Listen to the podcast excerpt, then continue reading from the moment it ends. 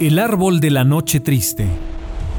Tras una semana de combate, los españoles y sus aliados indígenas se encontraban rodeados en el palacio de Axayacatl, en la Gran Tenochtitlan.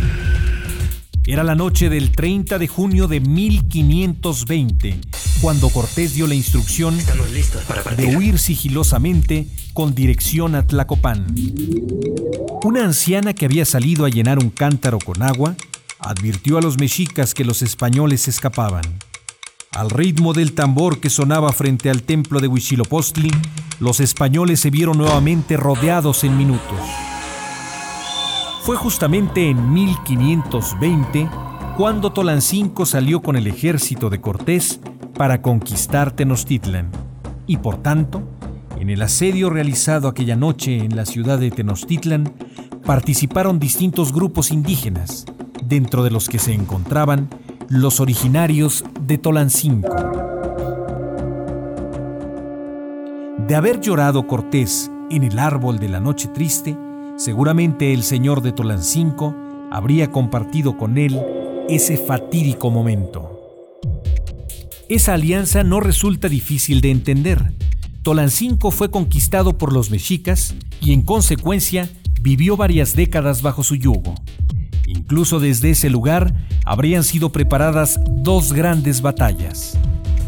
Una contra los totonacas asentados en el Tajín, hoy Papantla, Veracruz, y la otra contra los huastecos establecidos en Huejutla, Hidalgo.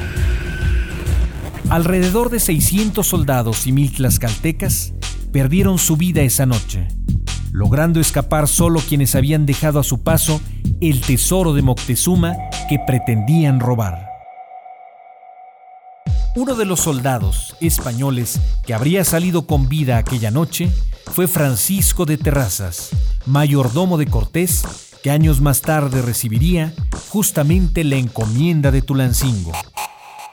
Tras llegar a Tacuba, Cortés habría llorado al cobijo de un árbol conocido como el de la noche triste.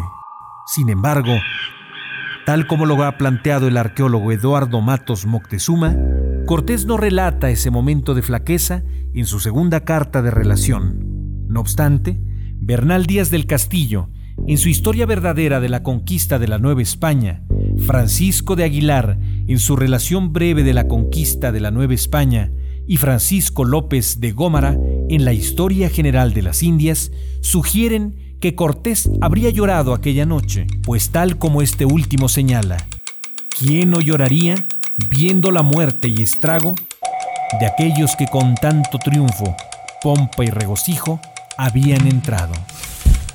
El frondoso agüehuete, testigo de ese pasaje de la historia, sobrevivió hasta nuestros días, pese a que sufrió dos incendios, el primero en 1972 y el segundo en 1981, el cual lo consumió hasta dejar tan solo la base de su tronco.